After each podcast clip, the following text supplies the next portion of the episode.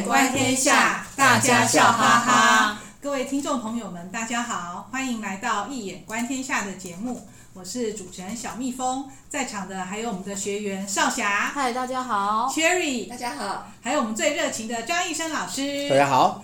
好，我们这一季呢，我们的节目仍是从哲学、心理学、文学相关的人物或者文本取材。但是比较特别的呢，会多从易经格物的角度来和听众们分享时空致命术，希望听众们呢可以从生活中实际运用，听听我们这些特别的角度来分析这些人物跟文本。那听说呢，这一这一节节目呢是由少侠，听说少侠会介绍一个特别的，以往更以以往与众不同的一个人物。来，你怎么会知道呢？好，那现在就揭晓喽。我今天要跟大家介绍莫扎特。莫扎特音乐的也从来没有音乐的，没错。众所周知啊，他是有名的音乐神童。你知道，海顿曾经跟他爸讲说：“我在上帝的面前非常诚实的告诉你，你的儿子是我有史以来见过最伟大的作曲家。他的那个神童的成分啊，纯到什么程度？他三岁，莫扎特他就会演奏键盘乐器，然后五岁的时候他就会作曲，八岁的时候就完成第一首交响曲，十二岁就写了一出歌剧。”这样有够厉害了吧？厉害，天才，天才，天才吧？对，我们今天就来聊聊天才的故事。嗯，不过在讲天才之前，我们先讲一个比较这有趣跟搞怪。你知道莫拉特被人家说是一个爱乱说话的中二屁小孩，屁孩。对对对对对，他什么？他这是他真的哦，他很喜欢有一个。莫扎特粪便学，不知道大家有没有听过？哇，这个厉害！我没听过。这个不错。对，他很爱嘴炮，然后他写给他家人的信件里面，屎啊、屁呀、啊、尿啊、齐发屁股啊。比如说，他写给表妹就会说：“祝你安眠，但先在床上拉屎再搞爆。”怎么那么奇怪啊？对对，或是我要在你的鼻子拉屎，好奇怪哦。什么？我想起你大便真是太美妙，我的屁股像火一样燃烧。他写给他爸爸哦，那是写给表妹。这应该叫弗洛伊德研究一下。啊，对。写给他爸。肛门期是不是？哎，哎，好聪明呀，这个。刚刚想说，这不是他写给平辈的信，就这么夸张也就算，他连写给长辈，写给他爸爸，他也说，哎，混账大人，舔我的屁股。他竟然跟他爸这样讲，哎，对对对，没错，你们刚刚已经点出我要问的题目了。请问老师，嗯、莫扎特这种喜欢讲屎讲尿的性格，这这这到底是有什么特别啊？那有没有什么原因造成呢？对这个问题，我觉得非常非常非常的有趣。嗯、那那个刚刚这个邱磊刚刚有回应说，是不是肛门期啊？那就是从 Freudian psychology 弗洛伊德心理学的这种没错，呃，性欲期三期性一期的那个呃观念去谈啊。那但是。基本上，我个人在这里倒不是想要用这个呃角度哈，啊，我要用英国人类学家啊玛丽道格拉斯，他在他的一本著作叫《洁净跟危险》这本书里边，他他他认为说哈，那些污秽跟某一种有系列排序的体系有关系，什么意思呢？因为我们一般人人们都是把排序跟分类想要去用这个来建立次序。可是这个世界上有些东西，就说当你在建立这个秩序的过程里边，有些没不妥当的、不合理的、不合适，就把它的那种要素就把它丢开来，把它当做这是污秽、污秽的东西。所以从这个角度去看，像比方说肮脏、很乱、很差，呃，污、性交、通奸、疾病、死亡啊，不好的味道、肮脏的东西。这些东西，或者是说，你看厕所有没有？对啊，卫浴不是卫浴了，嗯，卫生间，呃，储藏间、马桶这里，就比较不属于你正常生活下的另外一种东西。在古代的话，一般在建筑物，哈，比方说我们农家建筑物，一般厕所都不放在建筑物内，它是排除在正当序列之外的。哦，就在外。这个角度，所以它莫扎特是属于这一种。人物，也就是说，从他所用的言语语言，你就可以去分析。如果你要做一个莫扎特的粪便学研究的话，你不可忽略的这个，我现在所提出的这种从人类学家的角度去看一个次序的问题。我觉得这非常重要，这是整部电影里边它一个最重要的特色。什么意思呢？莫扎特他创立的整个全新的一种古典音乐的一种创新。老师，你说电影《阿玛迪斯》吗？对，阿玛迪斯，阿玛迪斯在电影里不不是，实际上也是如此啊。对，两个都是啊，都一样。都为什么？因为他基本上呃这一种，之所以他会有讲出这些话，在这部电影里面的架构，包括他后来跟宫廷作曲家的一种冲突，然后宫廷作曲家对他的谩骂。这些东西其实都跟这有关系，也就是说，呃，以传统的音乐来讲，它一定是不列为它的标杆标准，它已经超越了。为什么？有一种天才，他天才所创立的东西一定不会被当时的呃当权者，或者是说原来在道的这种呃呃掌权，或者是来代表了这些乐风人音乐的一些音乐家，会跟他们有所不同。那这样一定会被列为是异端，被列为是不可被接纳的，或者是、呃、不入他们的流的一种东西。而只有这样的东西，就是他可以建立他自己的另外的立法，也就是天才往往是自己的立法者，他不必会去，不必要去附和，呃时他的那个时代原有的这样的一个精神或乐风。他会有自己的一个风格，而所以你在电影里面，我觉得阿玛迪他一直凸显他那一种，下流，有他下流，不是下流啦，就是宫廷作曲家觉得很他很下流。哦，那个是宫廷作家眼中把他当下流，可是如果你一个小孩来讲，一个屁孩，屁小孩，然后讲话都非常的呃充满脏话，然后只只是说他好像不受礼教，自以为是，所谓的礼教规范 decorum。典范这个东西都是社会原先的一个次序嘛，但是天才你一定是有具有比这个更超越卓越的见地跟卓越的风格来凸显他个人的精神，或是他音乐的乐风。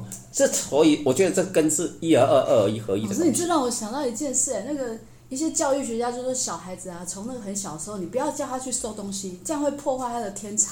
对，就是因为他玩完以后都不要收，对，才可以激发他的潜能。没错，因为他原先 他原先的次序不是人类原来有的，他自己有自己要走的路，所以风格音乐风格的创立者，在传统的音乐家眼中，应该就是有破坏秩序的人，而从他的语言啊，电影里边通过这个语言对话，他也呈现了一个天才所具有的个性特质。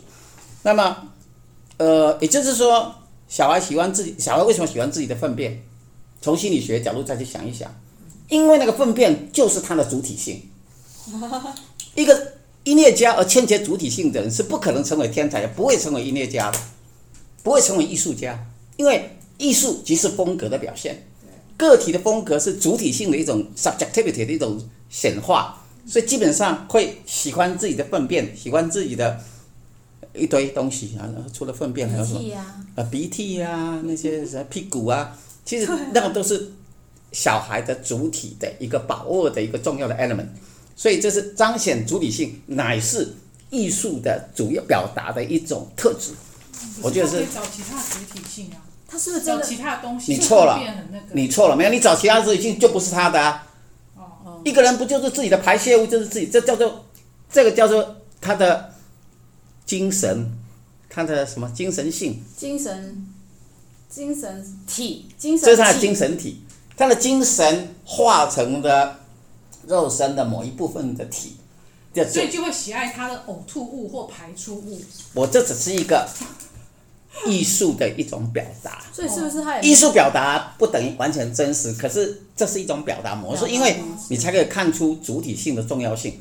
这么说好了。你这些研究学问的人也一样，自己的文化主体都掌握不到的人，你是永远做不出东西的，因为你没有开创力。他好忠于自己的主体哦，然后是不是也是一种还没有被设计？没有，他这里设计这个一方面从这个艺术角度跟电影的这个编剧的角度来讲，他是为了要象征莫扎特惊世骇俗的个性嘛，啊、能够创造出超越传统音乐风格的东西，而它的独特性打破了原有古典音乐的次序，这就是他音乐的风格没特质。啊，因为古典原本的那个宫廷音乐对他们来说都很空洞。也这也因为这样，对，没有错，很好。所以为什么当时的宫宫廷作曲师萨列里，萨列里他感到很不安跟痛苦？为什么？因为这已经打破他原先他他在高高在上的一个宫廷作曲家，而且是老资格的对啊，一个音乐家。还是贝多芬的老师。对，对哇，所以他是非常高的地位。可是既然他无法把握那些东西，而而他又认为这个比他还更好，那他觉得这不可思议，所以他会说，他会说一些，就就充满嫉妒的话，嗯对对，他会认为说，pious person and he's such a brute。我是这么虔诚的，而他只是一个禽兽一样的人，而且他也因此就野人。但是为什么可以上天给给他一切的才对华？啊，没错啊，把上天的夜因、天籁降在他身上，哦、不是我。是啊，其实 Why not me？这样，这个很痛苦。其实就是，对，我们也觉得很奇怪哦。其实就是接着要问那个电影《阿玛迪斯》的里面的一些内容。我先为那个嗯，宫廷作曲家萨列里平反一下。对萨列里很许人也，他不只是他其实才华并不亚于莫扎特，他们两个是当期的人物，哦，时间上差不多。然后嗯他是贝多芬的老师，贝多芬的老师另外还有海顿，可是贝多芬对他的推崇啊，是等于是受教于他更比他跟海顿学的更多。嗯，然后他也是舒伯特还有李斯特的老师，他不只是所有大音乐家都他教不只出来了。是金师而已，他你知道他对李斯特多好？李斯特他们在生活上对生活上有问题，他会帮他去解决那个私生活问题。他就是要一个这么有爱心，而且不藏私、肯提拔后辈的人。所以电影里面把他讲成这样，我觉得我一定要为他平反一下。然后，那我们来看看，难怪他会说像我这么样庄重，而且这么样信神，对，这么虔诚的人，果然是他就是这么虔诚，对神有绝对强烈信念的，充满道德理想的一个音电影里。面为什么会用上帝这个元素？他故事一开始是因为那个萨列里，他不像莫扎特，他们是音乐世家，他他爸爸只是一个普通的市井小民，可是因为他热爱音乐，可是有一天他爸突然噎死了，他可以离开他爸去追求他的音乐梦，所以他觉得那个时候是上帝给了他一个奇迹。可是当他在看到莫扎特的时候，他原本对上帝的崇敬跟依赖，以及所有美好的那种寄托，都完全破灭。他觉得你这个一个不入流的，然后放浪形骸的小屁孩，啊为什么的音乐才华更胜于我？这是电影里面描写的啦，把他描写成一个嫉妒的庸才。然后那个电影里面莫扎特的那个才华哦，非常的高，就像我们知道的一样，他真的是把它完全呈现。嗯，老师，那我想要问的是说，这样一个天才啊，嗯，他是如何被造就出来的？他怎么能够？因为实际上莫扎特他的天分真的奇高，而且他本人呐、啊、也非常投入，不是说他只靠天分都不靠努力。你知道他，你知道莫扎特哦，他不喜欢玩乐的，他就算跟他的朋友玩，他也要把音乐元素放进去。然后家人被，因为他小时候到处巡回去表演嘛，家人去表演，他就找借口说我要跟某某的作曲家起义。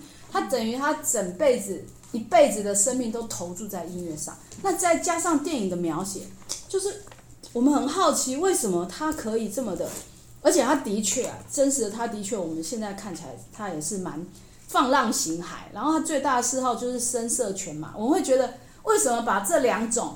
我们觉得一个很美好、很高尚的才华、嗯，天分放在他身上，然后又把一个这么不入流，就是那个萨列里眼中的低等、低级、放浪形骸的这种，把这两种元素放在一起，他是怎么去呈现出他的？为什么可以造就这样的天才？好，好的问题啊，就是那里边的电影里边的呃，编剧本身他赋给他的一个冲突元素嘛，哈。那首先我们来看。这个宫廷作曲家萨利里，他用自己的道德标准来判断事物的次序方式，去审判阿玛迪斯。这个从神学角度来讲，才是真正的亵渎神明 （blasphemy）。因为人不是神，任何人都没有资格来审判自己的同胞，这是圣经的教导。那所以，基督教的神学会认为只有神才有资格审判人嘛？所以，他首先他已经犯了是自己犯的 blasphemy，这第一点。第二点。从美学的角度来讲，艺术是非关道德的，艺术跟道德它不等同，艺术跟道德是不同一个 category，不同一个范畴论，不要把它 confuse。不，而且往往艺术反而是反道德的，因为道德使人僵化，道德使人平板，道德使人无趣，而艺术是要增加人类的乐趣，让人类更多的欢乐，而不是或是其他的一个面向更丰富的面向，而不是原先既有的呆板的形式。所以，更何况我还没讲完呢，让我慢慢讲，你不要马上插嘴，我还要 elaborate。更何况说他自己的那个萨列里宫廷作曲家，他自己的看法或许带有嫉妒。如果在电影，我说电影里是带有嫉妒的一个成见，所以是不太公平。从他眼中所讲，这是不太公平。嗯，这第二点。对莫扎特的那个私生活的行为不公平。对，第三个，从一眼观天下的角度来讲，呃，到底他到底有没有，就是说，嗯，呃，宫廷作曲家跟他之间是否有这样的一个既生瑜，何生亮一样情节？实际上，从他们的八字一眼观天下的角度来看的话，莫扎特是乙亥年己丑月乙丑日，萨利叶是庚午年甲申日。丁巳日，所以可以看得出来，呃，两个人之间的关系是从生日这天来看是木火相生呢，而且是这个莫扎特去以木去生这个宫廷作曲家的丁火，木火通明，这表示在本质实际上从真实的世界用一眼观念下来看，事实上是莫扎特是非常敬爱萨列里的。对啊，这让我先让我讲完。除此之外，他们的地支是巳酉丑成三合局，金金是代表一个精致完美，也就是事实上应该可以从这角度去反推，就可以知道莫扎特应该跟艾列里的关系是萨列里，萨列里的关系是亦师亦友，而且在他的影响下，使他艺术更臻于完美，这才是实际莫扎特更臻于完美，这是真正的情况。所以，呃，就不会有所谓的对立情节，而且刚好相反，是相辅相成的一种关系。对啊，莫那个萨里其实帮助他很。莫对，然后至于你让我讲，不要一直插嘴，哦、我还在 elaborate。那么至于天才跟平庸的问题，从一眼观天下的角度来看，其实是来自于先天种姓的关系。先天的种姓啊，就好像我在教佛法时候说的，先天种姓是注定。一个人的成就，它是有某个层次的先天定位的，所以得意，有些人很得意，其实不要太骄傲，那只是因为先天种性比较好。有些人失意也不用太灰心，因为后天还有很多努力的空间，这才是真正的。所以依照儒家孔子的看法，他认为君子当居易而事命，也就是必须在什么样才能真正的安身立命？要在真理中安身立命，然后要怎样？要守住自己的天命，活出自己的特色。那么天生我材，是吧？必有用，必有用。每个人都有大用，问题是你能不能把握天命？比如电影中的阿玛迪斯，他就是一个完全不愿意浪费生命去做任何其他跟天命无关的事。一个真正的天才，他会把所有的时间，不管他做什么，他都知道他是在完成他自己的天命。这种人才能成就伟大的事业。加上就知道，除非他把所有时间都放在音乐上，不管人生的记忆好坏，对他来讲，那不是最重要的。他最重要的是能够让自己的艺术、音乐艺术达到炉火纯青、完美的境界，所以他不愿意去教那些不入流的，或者说只是音乐给狗听。对，对他不愿意去教那个达官贵人赚钱，他觉得浪费生命。他有他更重要的事要做，因为他知道每一个。生命每一个刹，他都要去走向影响自我的天命，这才有机会可以成就真正的天才。所以，那么为什么要把上帝的角色设计出来？因为第一，他可以反讽阿玛迪斯完美艺术的高度。反讽就是说，他表面上看你好像他是一个，呃，呃，一个。害害害惊世骇俗的屁屁孩屁小孩，但实际上刚好是相反，在凡人眼中的那阿玛迪斯，其实正不是这个样子，刚好颠倒，也就是，诶，宫廷哲学家对他的一个批判刚好是相反的。那为什么要提出上帝的角色？除了是因为古典音乐本身基本上跟神学是比较有相关性的啊，像什么巴哈的这种，那那个那个整个音乐，这是个建立在一个平均力上，那个东西都是因为只有上帝的意思就是上帝就是次序啦，次序的给予者，所以我刚刚一开始就在讨论这个，这有关谈那些 peace 什么那些东西什么，那个就是次序的问题，要建构建构次序。一个伟大的艺术家，他会建立他截然与别人不同的一个次序观，他本身会建立一个像神一样另一个国度，这才是真的伟大艺术家。这也就是要追求一个 poetic justice，就是所谓的诗学的正义到底是什么，来增加整个全剧的张力跟戏剧性。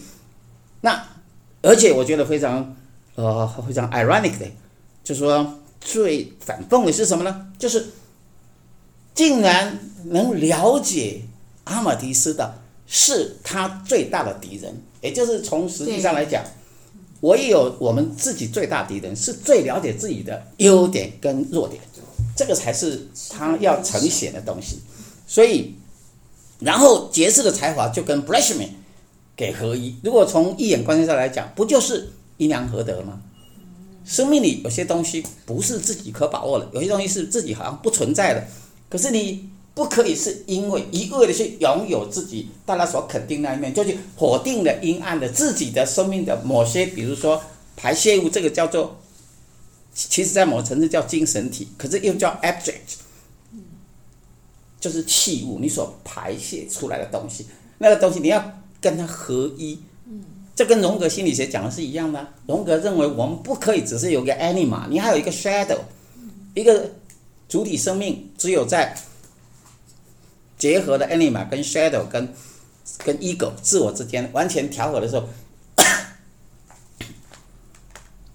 完全调和都可以达到多么神奇的境界吗？嗯，你可以才可以完成 individuation 自我生命的完成，对，好，那这样子。其实那个阿玛迪斯是他的教名哦，他的意思好像就是上帝所爱之子。嗯。而且听老师这样讲，他把上帝的元素加进来，我们其实是非常受教。原来我们不要去批判人家。不过还有一件事最特别，很多爸妈都觉得，哎，要给小孩子听莫扎特的音乐，他这样会很聪明。就其实有一个专有名词叫莫扎特效应哦，它不只是对，可以像让人变聪明。他的那个，其实他们有做过实验，比如说哦，空间。去直接去做实验，说你听了莫扎特音乐以后，你空间智商就会提高。还有那个牛奶啊，那个牛奶会变甜，给牛奶 听。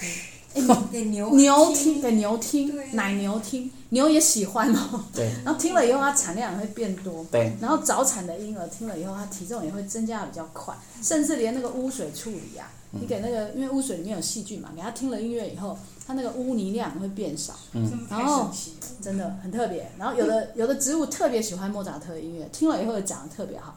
然后如果你在迷宫，你再做个实验，迷宫里面的老鼠听了以后会怎样？你知道吗？走出去。错误会更少，哎，很快走出去了，真的。迷途知返。对，而且不只是人的身上也有这种效应。其实，因为莫扎特的音乐啊，它其实是改变当时的宫廷的。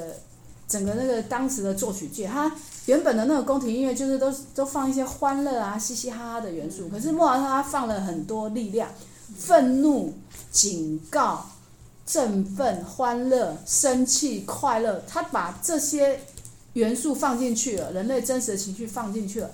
那这种情绪里面有高有低，这么起伏的东西放到他音乐里，为什么反而听了他的音乐，植物会长得好呢？人会变聪明，甚至小偷也不偷东西了。有道理，为什么会这样子呢？这就是所有从一开始我们讨论到现在都在同样讲一个东西：无秩序的跟有秩序的撞击在一起，阴阳合德之谓神。神是什么？神就是力量，神就是生命，生命力就是神德、神能、能量 （energy） 这些东西都来自于这个阴阳合德的力量。那莫拉特的音乐就具有这样子阴阳。合德的这个特质，所以它可以增加人的脑力，可以可以让这个呃受创伤的灵魂受到那种疗愈，也可以让万物长得更好。你甚至有人做实验，可以在这个超商原来会有偷盗，呃一个月可能偷盗，比方说呃几十次的，结果放了呃三个月之后，呃一个偷盗者都没有，可以竟然可以转化人类的心灵。所以你看，这不就是一个？就像这种，他的音乐像圣乐一样，对啊，伟大，而且像神爱一样的，可以感化所有的众生，甚至让万物可以蓬勃生长，可以变得非常的丰富。那为什么呢？为什么？因为这里边有一个关键密码，什么？就是萨利叶的呃那个萨列里，萨列萨列里的宫廷作曲师的父亲，他怎样？他噎死了。噎死了，对。所以本剧最重要就是立卦，就从这里答找到答案。就是，呃，莫扎特的天命卦，天命卦就是火雷斯克。那火雷斯克，火雷斯克，注意听，火雷斯克是什么？在现实生命里边的困顿，对吧？对啊。请问，诶，从小就要去表演去赚钱的小孩是好命的小孩吗？不是啊。对，有点人家说没童年，他没有，他是没有童年的。他父母，他父亲就是为了从小就把他带出去，到处去赚钱。四岁，很厉害吧？就已经到宫廷啊，然后去去表演，跟他妹妹是吧？去赚钱了，姐姐。姐姐。听听说没有赚什么钱呢？赚不到什么钱。赚不到什么钱。然后，然后到最后，他最后他也都，他是照用这个机会去接触一些音乐家，然后学习他的才能，但实际上。现实是人生里面，他一直都赚不到什么钱，很穷啊，他很穷，到最后是穷死啊，几乎在穷死的状态，连死的时候都没有人去看他，是这样子困顿的一个。可是呢，艺术家就是伟大艺术家，是燃烧自己的生命，然后创造伟大的音乐、伟大的艺术，去抚慰人心。老师，那这这他的特色，让我讲完嘛，你每次都爱插嘴，你那个现实的东西对我来讲没有意义啊。我主要是要解出密码，我正在讲，所以莫扎特从小就是不安、躁动、情绪化的心灵。对啊。他为了能够抚慰他自己的这种情绪躁动，他为什么会这样？因为如鲠在喉啊，不吐不快啊。而这个东西他怎么样子解决？就必须用音乐才有办法治疗他自己。所以他每次在苦痛或是不安或是躁动，他只要一投入音乐之后，哇！他又进入到另一个世界，而这样的一个伟大的音乐，当然可以抚平所有创伤的心灵，可以转化人类的情绪啊，不安或是任何解决，甚至带给整个呃万物生机力量。因为它的挑战转化不就是雷火风吗？那就像是神爱一样的伟大。所以这就是为什么它的音乐那么的特别，而且可以把一切污染的东西都可以净化。可以让平板的声音变成丰富，所以让这个世间充满了人文化育的精神，那就是雷火风的这样的一个精神。所以，呃，甚至还可以影响动植物的成长，使坏人变成好人，啊，所以达到最后艺术的所谓人文化成三偶壁挂的力量的原因呢。老师，那我问一个搞笑的问题，好，因为他真的蛮倒霉的，比如说。他好不容易得到一个工作，有八千银币。你知道他的前一手啊，前一任是两千呢？为什么到他就变八千？啊，八百啦，八百。他这么倒霉，然后财运又这么差，一生蛮穷困的。哎，我是说，听了他的音乐会不会跟他一样穷？不是，没有，其实只是要问啊，从他的命盘看看出来，他为什么这么穷啊？不会，因为他已经转化过了，他不是原来。所以搞不好会更有。他为什么会这样？不是，因为他财多身弱。所以他这一生都为了钱辛苦，财多身弱的人，然后钱多他就生病，然后为了要赚最多的钱就把命给搞掉了。对啊，他的命运就是这样。为什么？因为财多身弱。财多。财多身弱，乙木乙木的人，那个土是他的财嘛，那他有两个丑土，就表示那财带来很多很多，但是他的木不强啊，那你木不强，要去克这么多的土，一定动不了。一比四你怎么，对不对？你你就算赚了四块，财所苦啊，对呀，穷啊，穷啊，他他其实从小就穷啊，比较起来，你去跟宫廷这几家比看看，哪一个人是过他着蛮穷的，优渥的生活？他他他到最后也是穷死的到宫廷什么什么地位完全是无无心的哎，无己嗯无己值哎。对呀、那只是表演，然后然后当然有些人赏你或什么，可是那是有限的。而且他老婆也不善理财，两个两个都不善理财，两个都不善理财那两个都不善理财，当然就是，呃，过穷的日子。可是，呃，呃，人穷志不穷啊，他毕竟成就千古未有的艺术的才华，而且贡献人类最大。如果以今天来讲，真的能够转化世界最大，的可能就是莫扎特的音乐。对，没错，他让欧洲的音乐整个翻篇了。嗯所以他的他只是音乐中的乐圣啊，乐乐圣哇童，哇，今天真的很精彩，听到 听到莫扎特这么最重要是拉屎的变黄金。对，而且原来是没有啊。其实我我我觉得很神奇的，就是说透过莫扎特这么这么，他人生其实并不顺遂，嗯。可是他在音乐中治疗了，像刚才老师讲，治疗他自己的苦痛，然后这样升华，所以升华成为也自由。转化也众生对，然后的力量。然后成为阴阳合德之谓神，就对是我觉得在这这个的乐圣。对，在这个故事里面特别可以看到阴阳合德的力量。没错。大家受呃，如果去听莫扎特的音乐，一定也可以获得很大的力量。回去赶快听。跟启发。对嗯没有，先听我们这一集再来听，就更有感觉。听以后就有更多的力量，更多丰富，更高的人文转化更。听得懂，对更喜欢我们节目的朋友，请记得订阅我们节目，并且分享节目资讯，让更多的好朋友能够知道我们的节目，然后来收听我们的节目。那节目资讯里面呢，有我们张易生老师的新书《易经符号诠释学：当代华人格物的理论与实践》的新书介绍，以及新书发表会的精彩片段，欢迎朋友们也点点击连接收看。那我们每个月呢都会举办精彩的实体讲座，请朋友们记得填写 EDN 的订阅连接，那我们的讲座资讯就会发送给您。那今天的节目真的非常精彩，那就到这里结束。非常感谢大家的收听，也感谢少侠、Cherry 还有张医生老师的参与。我们下次见喽，拜拜拜